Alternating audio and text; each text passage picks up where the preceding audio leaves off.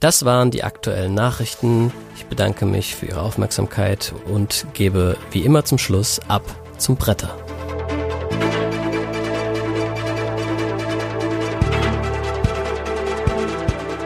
Der Bretter Late Never Bretterbericht. Wie immer mit extra vielen schlechten Wortspielen und heute mit der Frage, wie ist das Bretter eigentlich so in Brasilien? Herzlich willkommen allerseits zur neuen Folge von Bretter Late Than Never. Heute mit einer Sonderfolge, äh, von der es schon mal eine gab, nämlich einen neuen Bretterbericht. Das letzte Mal haben wir euch berichtet von der BerlinCon und von der Spiel des Jahresverleihung.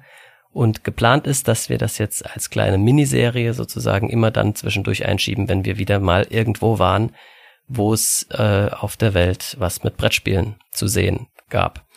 Und genau, der äh, wie immer äh, ist hier mein lieber Freund Jacques äh, bei mir und wir erzählen euch von unserer letzten kleinen Reise. Hallo Jacques, wie geht's? Komm jetzt, komm schon, du hast versprochen. Nein, die merkt das bestimmt. Kein, so keiner, blöde Deutsch. Keiner merkt das. Mach jetzt. Also, nochmal. Und äh, wie immer an meiner Seite mein lieber Freund Jacques. Hallo Jacques. Ja, hallo, äh, die äh, Hörer oder Anhörer, wissen nicht, wie man sagt, äh, von der Bretterlete denn Never. Okay, äh, Jacques, ähm, ich äh, hoffe, du bist bereit für unsere Folge. Ajo, ja. natürlich. Ajo, natürlich. Ähm, gut, weil Jacques und ich waren nämlich in, und jetzt haltet euch fest, Brasilien.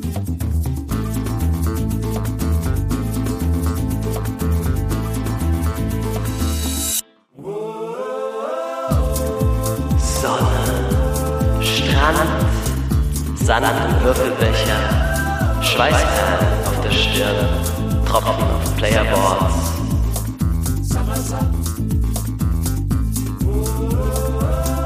Sonnencreme auf Gesicht und Händen und Spielkarten und Kokosnüsse.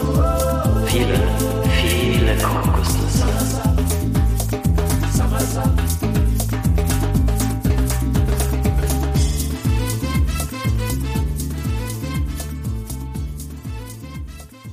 dort haben wir nicht so viel gespielt, äh, weil ich meine, man hat auch andere Sachen zu tun in Brasilien und äh, so verrückt sind wir dann auch nicht. Ähm, allerdings waren wir da drei Wochen und äh, drei Wochen ohne Brettspiele. Das, äh, so verrückt sind wir es recht nicht. Und deswegen haben wir uns, als wir in im schönen Sao Paulo waren, gedacht, hey, 13 Millionen Leute oder wie viel, da werden noch ein paar Brettspieler dabei sein. Und in der Tat gibt es Brettspieler in Brasilien. Oh, und zwar nicht zu knapp. Ähm, es ist zwar noch eine kleine Szene, aber sie wächst rasant. Und wir waren in einem Brettspielladen dort, eine Brettspielbar. Ähm, das war ein ganzes Kollektiv an, an geekigen äh, Sachen. Äh, also das Brettspiele gab es dort. Es gab so einen Geek-Shop dabei, einen Burgerladen, Pizza. Das war so ein ganzes Haus voller Spaß. Und da waren wir zwei Abende und haben unter anderem mit einem, der äh, dort arbeitet, nämlich dem lieben Lukas, ein bisschen erzählen können über diesen Platz ähm, und außerdem auch über das Brettspielen in Brasilien ganz allgemein. Und das dürft ihr euch jetzt gleich anhören, ähm, das Interview, das ich da mit ihm geführt habe. Und außerdem reden wir dann noch bisschen über ein Spiel, das wir dort neu gelernt haben, das er uns beigebracht hat. Ähm, und zwar Brazil Imperial. Ähm, denn wo sonst, außer in Brasilien, äh, mit einem brasilianischen Erklärer, hätte man dieses Spiel besser lernen können.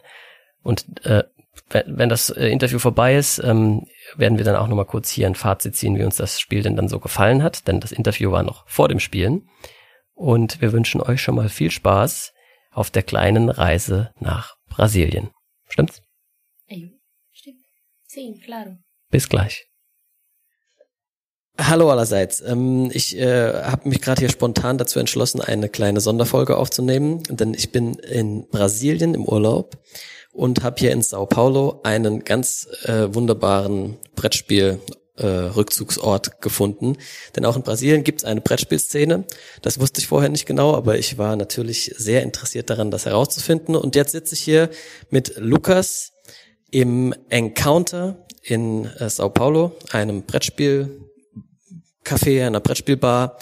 Äh, jetzt schon den zweiten Abend in Folge und ich dachte, ich mache mal kurz ein bisschen ein Interview mit Lukas und frage ihn ein paar Sachen über die brasilianische Brettspielszene. So, hello Lukas. Hello, how are you? I'm fine. I hope you too. Yeah, Um, thank you. Hello, everyone. Yeah, thank you for uh, taking the time to tell us a little bit about Brazilian board gaming. Um, yeah, yesterday you told us a little bit already, me and my girlfriend, and uh, I think that's very interesting for other people in Germany to hear as well. Um, how is the board gaming scene in Brazil in general? Is it a lot of people? Has it a long tradition, or is it fairly new? And just uh, give us a little picture about the board gaming scene. Sure. Uh, we are living a a very optimistic scenario of board gaming in in Brazil. Uh, we are uh, we are seeing daily new people playing board games and looking out for board games.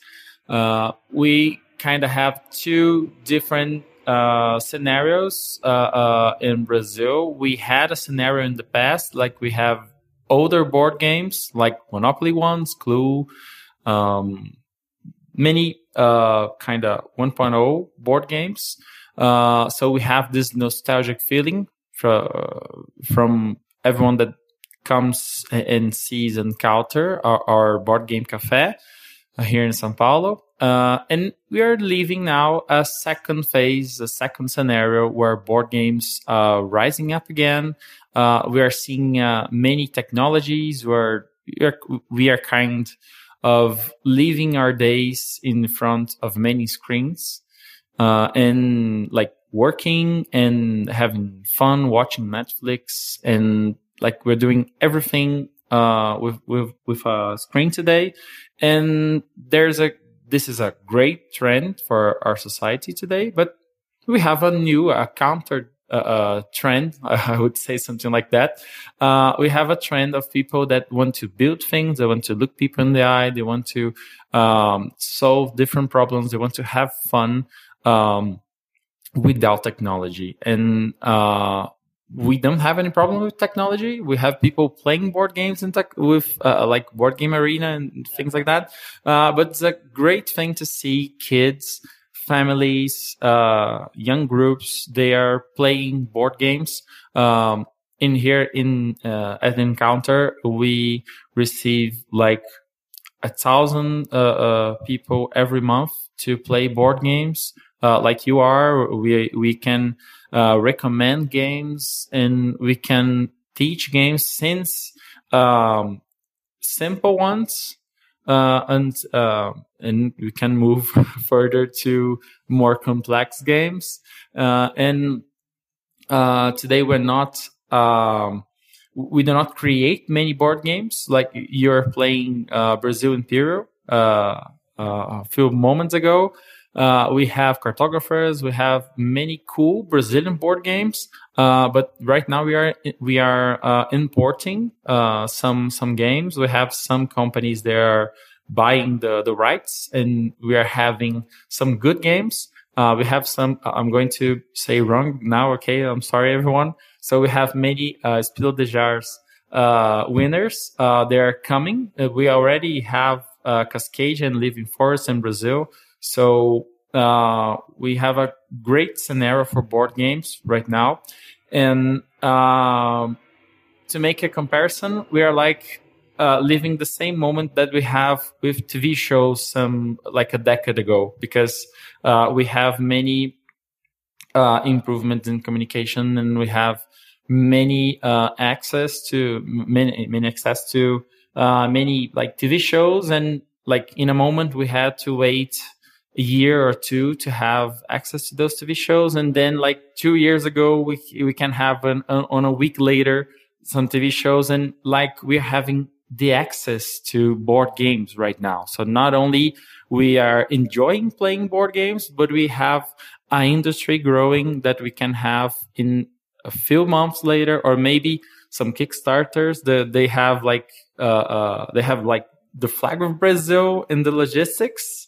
That's, they're expensive, we know, but we have the, uh, we, we are in the route of board games. This is a great news. This, this is great for us. Yeah.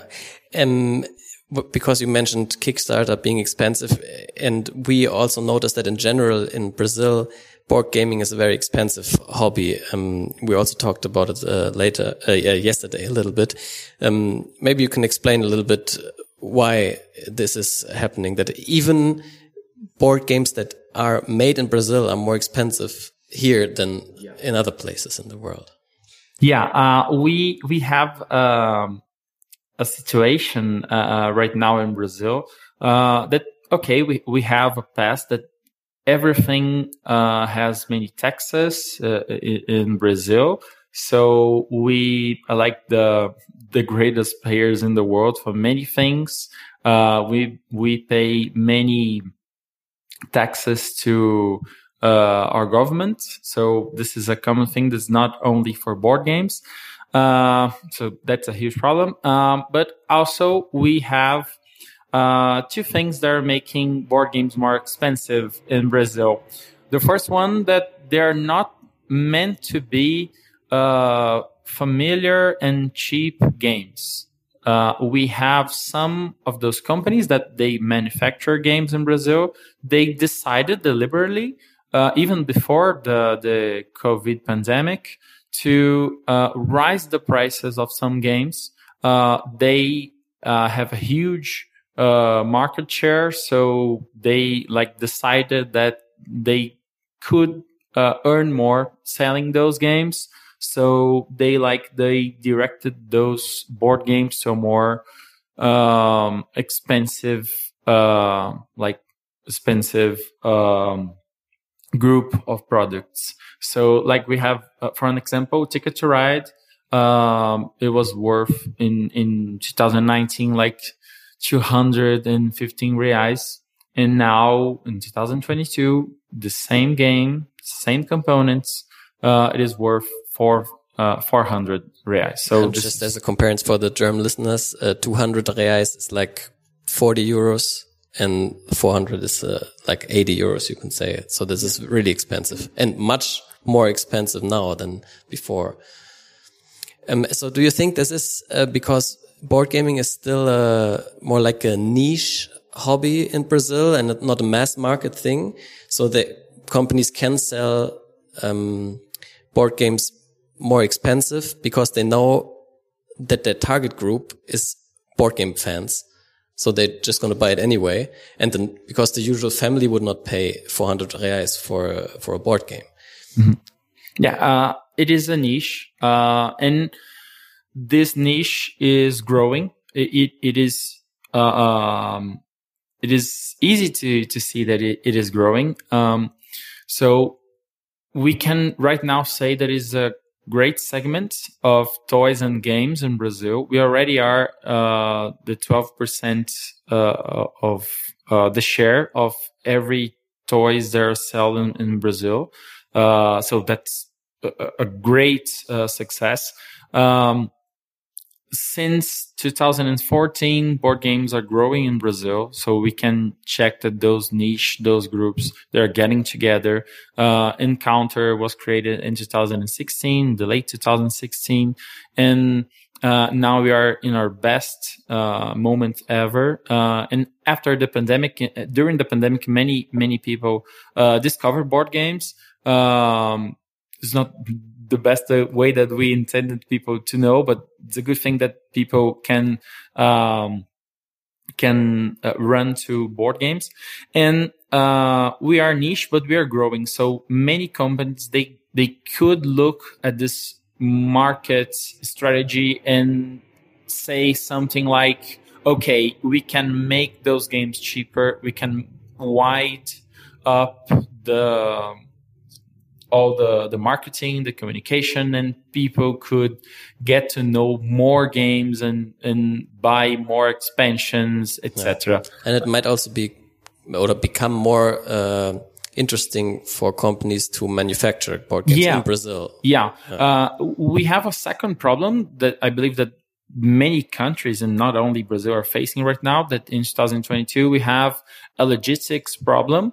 Uh, we have many components that come from China. We have many uh, things that need to be assembled in Brazil, not only manufactured in Brazil. So maybe a, a great thing for us would be uh, a new industry of components of plastic uh, uh pieces and uh, and etc. All those components, of course, um, and we also could have many I don't know many uh, some incentive from from the government. Uh, there are some laws that are being discussed to uh, for educational purposes of board gaming, so they could have less uh, taxes. So it's a dream, but we can dream.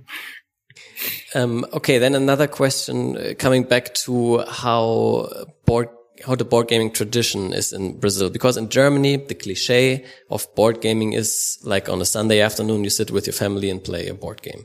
This is uh, how not every person in Germany grows up, but a lot of people know this kind of gathering to uh, family board gaming.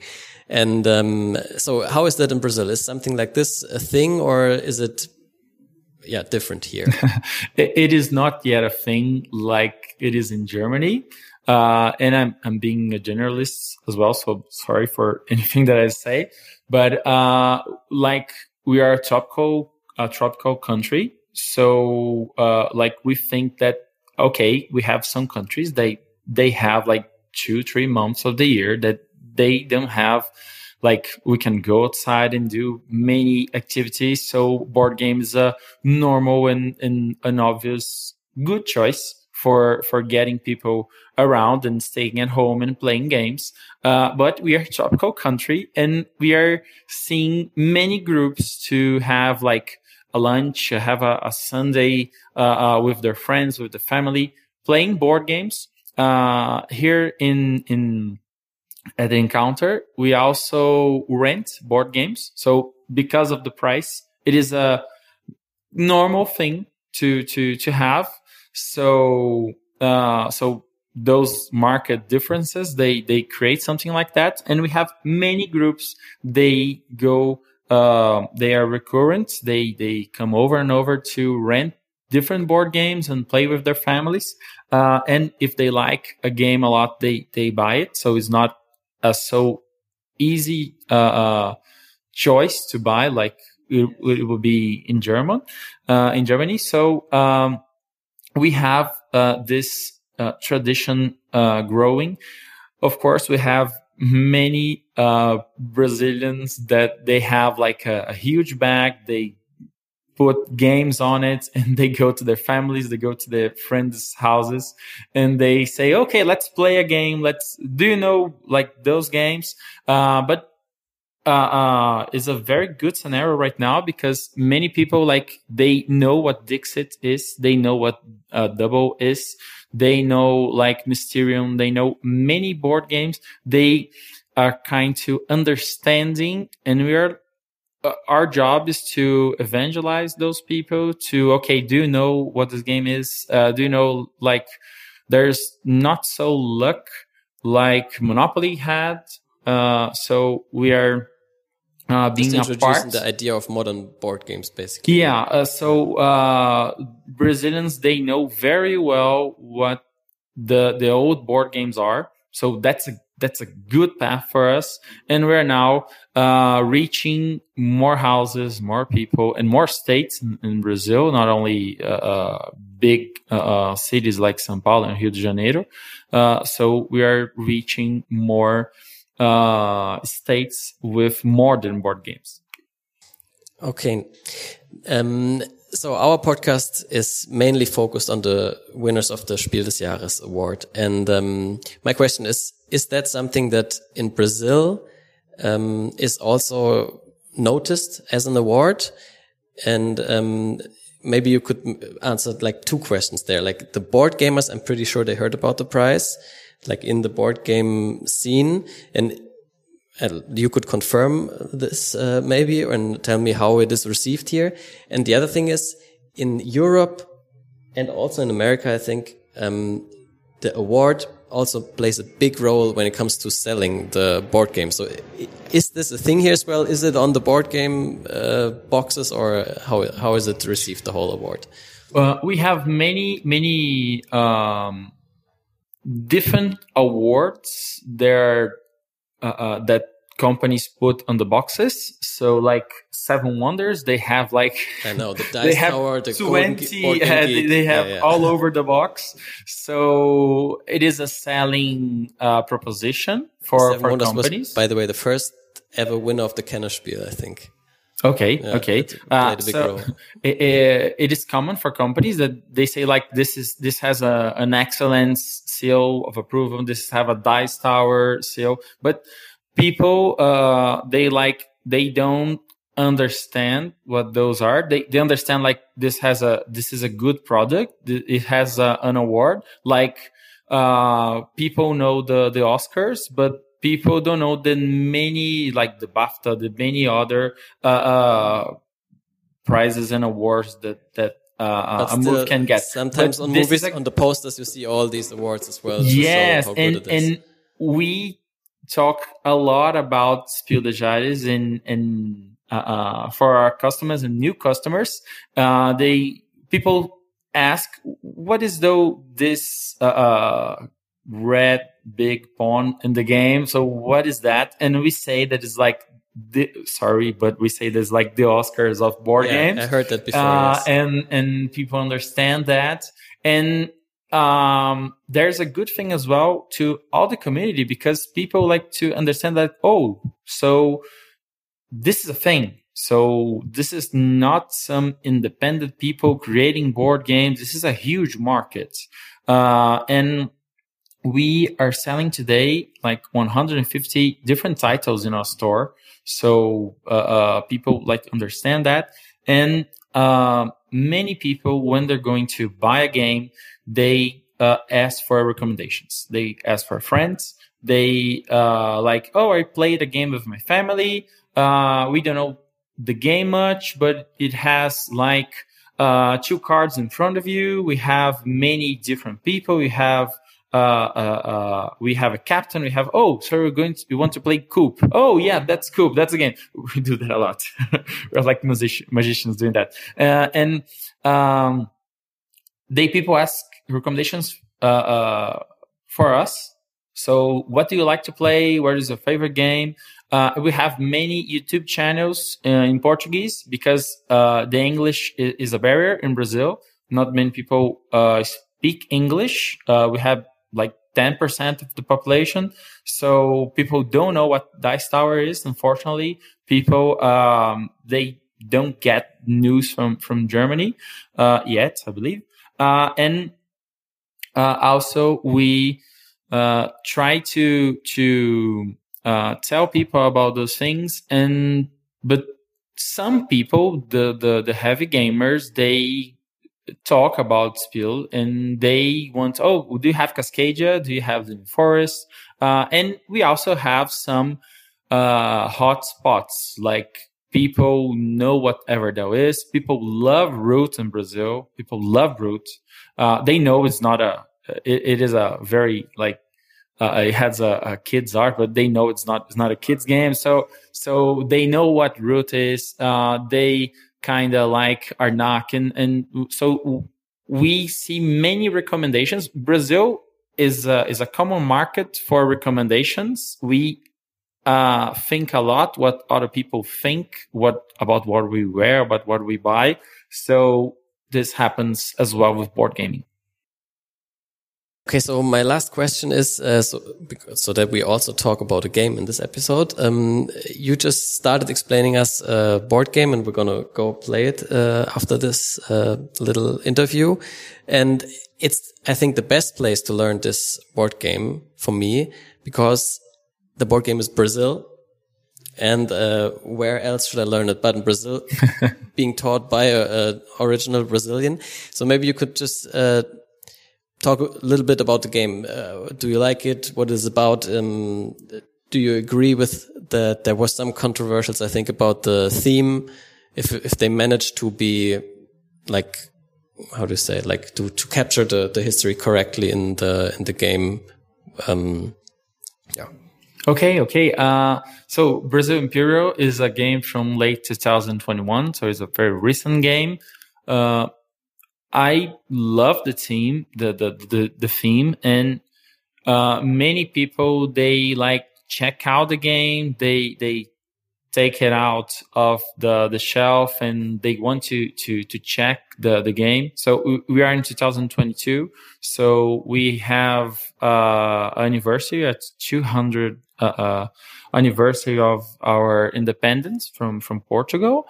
So we uh, and, and Brazil is kind of uh, uh, it's a country that it is getting more connections with being like a, a, Brazilian and loving the country and like loving our colors. So we are creating a nationality. So we are a young country, uh, as is a, is a way of saying this.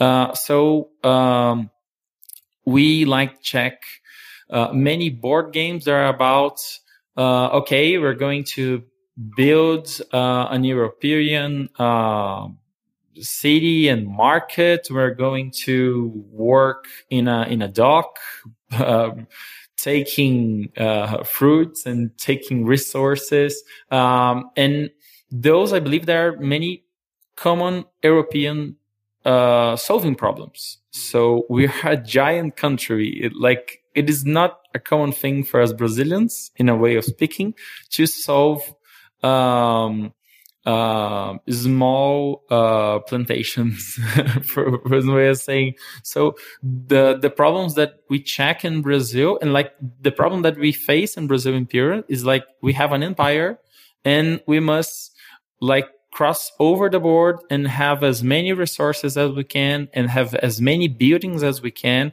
So it's not a tight map uh, because it is not a problem that us Brazilians that we had. So uh, it is a it is a, a fun comparison, and is uh, is not as accurate as a, a storybook because it is a board game. Um, but we understand that we have many cards. I'm going to you're going to see many cards about many uh, historical figures of Brazil. You're going to know Barão de Mauá, a great uh, entrepreneur from the, the, the 19th and 20th century. Uh, we're going to see uh, Tupiniquins, many Indians from, from Brazil, uh, from the, the 15th uh, century. Uh, we're going to check many um, important things about our history, and they are brought to a game. So that's a, a, a very magical thing for us of course we we love different board games like scythe they they have this steam theme uh we love like we we know that we have many like hallertau we have uh, Quixote we have uh, many board games about different places. We have a feast for odin like a viking thing we have a viking theme. And uh, okay, now we have a, Brazilian board game. This, this, is like fantastic. It's like we have a Disneyland in Brazil, you know, we have a different thing, uh, with our colors and, uh, about the game, about the gameplay. Um, it is a game that has some things, uh, near Scythe. Uh, because it is a, we also have a, a 4X, uh, classical, classic game. Uh, but you can, uh, exchange resources, you can use your powers, you can have your military uh, forces. So uh, I believe it has uh, more uh, to do with having an empire and expanding it. So that's the the main thing of the game, and we are tied with resources and like creating the buildings uh, as as Brazilian have to face. So I believe that's the uh, in in in short words. Short words yeah. is like uh, what we have in this game. I enjoyed it. I appreciated the game. Um, so I, I hope that you like as well. Yeah, I'm really looking forward to play it. Also because I think the theme is very refreshing. Because as you said, you have a hundred fantasy games with orcs, and you have a hundred Viking games, and you have a 100 mm -hmm medieval European yeah. with, with, castles and, and, exactly. and dragons and, and things that that we didn't have. We like didn't have that in our like history. You have sugar cane as a resource. You know, that's just refreshing. you know, it's not coal and wood. It's uh, Yes. sugarcane and coffee. So yeah, I'm really looking forward to it. And so I would say thank you very much. Uh, maybe you could mention uh, where people can find you in the internet. Uh, this place, um, Geek Encounter. Do you have a Instagram or a Twitter or website or something? Sure. Uh, thank you for, for this time and, and all the appreciation for everyone that is listening uh, to us. Um, we, um, you, you can find us at encounter.bg at Instagram. Uh, our website is encounter.com.br for Brazil. And, uh, if you visit São Paulo, a very, uh, gastronomical and touristic city, uh, we have many tropical and many uh, fun things to do. But if you miss the board games when you visit us, like you are If doing you're right now, like me and my girlfriend, you, you, yeah. you can check in the counter and you can have a day here playing with us. Yeah, I can really recommend it. It's an awesome library of games that you can choose from. You can have snacks and drinks and just play in a really nice atmosphere. So thank you very much. And Thank you. Let's go play. Ja, Let's Go Play hieß es und das haben wir auch getan. Ähm, das Spiel hat so ungefähr eineinhalb Stunden gedauert, schätze ich, vielleicht zwei Stunden mit, mit Erklärung. Und ich muss gestehen, der eine oder andere wird es vielleicht schon gemerkt haben, es war natürlich nicht Jacques mit mir in Brasilien, sondern meine liebe Daphne war mit mir. Und ähm, sie ist selbst auch Brasilianerin. Deswegen war das natürlich umso besser. Ich habe das also nicht nur in Brasilien von einem Brasilianer erklärt bekommen, sondern auch noch mit einer Brasilianerin gespielt. Und ja, liebe Daphne, erstmal hallo. Hi. Danke, dass du heute mit mir über Brasilien und das Spiel Brasilien äh, sprichst. Wie hat's dir denn gefallen? Also, der Spieler war ganz gut, also von Qualität. Ich kann schon sagen, das ist, die haben das gut gemacht, auch von Bilder und äh, die Erklärung und wie das aussieht. Das ist sehr schön. Äh, das ist auch schön, das war anderes, äh, wie man sagt das. Äh, also Rohstoffe. Rohstoffe, genauso wie Zucker, äh, Ka- Ken, Kennzucker, wie man sagt das? Zuckerrohr Zuckerrohr. Das war schön, äh, das zu haben. und, Kaffee, Ja, genau. und, Was äh, war die andere? Baumwolle. Jo. Ähm, das war, war auch schön. Man kann auch bisschen von der Geschichte von Brasilien auch noch lernen, wenn man nicht wissen. Also bestimmt viele wissen das überhaupt nicht. Äh, das ist nicht interessant. Und jo. Ähm, aber der Spiel selbst, das war für mich nicht, nicht so gut, ich kann sagen. Also das ist endlich so wie Scythe, die gleiche Mechanismus, aber ja, das war leider nix für mich, leider. Also wie war's für dich? Ja, äh, es war für mich so ähnlich. Wir haben beide jetzt nicht so die beste Mega-Erfahrung gemacht mit dem Spiel. Ähm, und wie du schon richtig sagst, es hat große Ähnlichkeiten zu Scythe, ähm, also indem man sich auch auf so einer Karte eben ausbreitet und dort äh, Sachen bauen kann und Rohstoffe auch auf dem Feld produziert. Natürlich sind da auch paar ähm, andere äh, Mechanismen drin, zum Beispiel, dass man diese Gebäudeplättchen hat, die man, wenn man sie gebaut hat, dann mit einer Aktion immer wenden kann und auf der Rückseite ist ein anderes Gebäude. Das heißt, man kann, man baut sozusagen immer zwei Gebäude, die abwechselnd produzieren. Das ist ganz interessant. Ähm, der Bewegungs, äh, äh, der, der Aktionsauswählmechanismus ist ein bisschen anders als bei Scythe, aber ähm, ja, im Großen und Ganzen hat es sich angefühlt wie so eine Variante einfach von Scythe. Äh, das war schon wirklich extrem ähnlich. Und ähm, ja, wir sind auch beide keine so großen Fans von Scythe. Äh, Sorry. Äh, ja, genau, da schreien jetzt wahrscheinlich Leute auf. Man hört so quietschende Reifen von den Leuten, die hier aus Schreck auf die Bremse treten im, beim Autofahren, die den Podcast da hören und äh, wir verlieren wahrscheinlich die Hälfte unserer Hörerschaft, aber äh, ja, Scythe ist sehr beliebt. Es ist auch kein schlechtes Spiel, aber es ist nicht so mein Style von Spiel. Es ist mir einfach ein bisschen zu anstrengend und wenig belohnend und es ist auch ein Sieg nach, also ein Sieg nach äh, Siegpunkten, wer die zuerst erreicht, das ist, bin ich auch kein so großer Fan von. Genau, ein Sieg nach Siegpunkten. Mann, oh, Mann. Was für eine bahnbrechende Mechanik. Wettlauf. Es ist natürlich ein Wettlauf nach Siegpunkten, du hohle Birne. Mit diesem Wort hast du anscheinend wirklich Probleme. Deswegen hat uns das vom Spiel an sich jetzt nicht so äh, überzeugt. Cool ist natürlich die ganze Gestaltung von dem Spiel. Die Story dahinter, die Figuren, die man spielen kann, sind auch alles echte Figuren, ähm, über die man auch viel nachlesen kann in dem äh, Heftchen, das dabei liegt. Also den historischen Teil und den Hintergrundinfoteil haben sie wirklich gut hingekriegt. Und ich glaube, Leuten, denen Scythe gefällt, gefällt das auch. Und es bringt halt ein bisschen Abänderungen rein in den Mechaniken. ne? Also es ist nicht eins zu eins eine Kopie. Das will ich jetzt auch nochmal klarstellen. Das ist schon ein eigenständiges Spiel. Aber es ist halt so von den Grund, vom Grundgerüst sozusagen schon ein, äh, ein, ein Cousin zumindest von Scythe. Und äh, das heißt, wem Scythe gefällt, der sollte sich das auf jeden Fall angucken, äh, wenn man Lust hat, das sozusagen mal in einem anderen Setting mit bisschen frischen äh, ja, Abwechslungen nochmal zu spielen. Ähm, ja, das kann, kann eigentlich so unser Fazit gewesen sein. Was uns viel besser gefallen hat, und das müssen wir an der Stelle eigentlich nochmal betonen, ist dieser äh, Encounter, also dieses äh, Spieleparadies äh, in Brasilien, in Sao Paulo. Wer dort hinfährt und Lust auf Brettspiele hat, muss auf jeden Fall bei den Leuten vorbeischauen. Stimmt's? Ja, das ist ein sehr gemütliches Platz und äh, ganz nett die Leute, die erklären gerne, äh, was die wissen ne, von dem Spiel. Und ja, das war, wir war direkt zwei Tage nach dem anderen dort.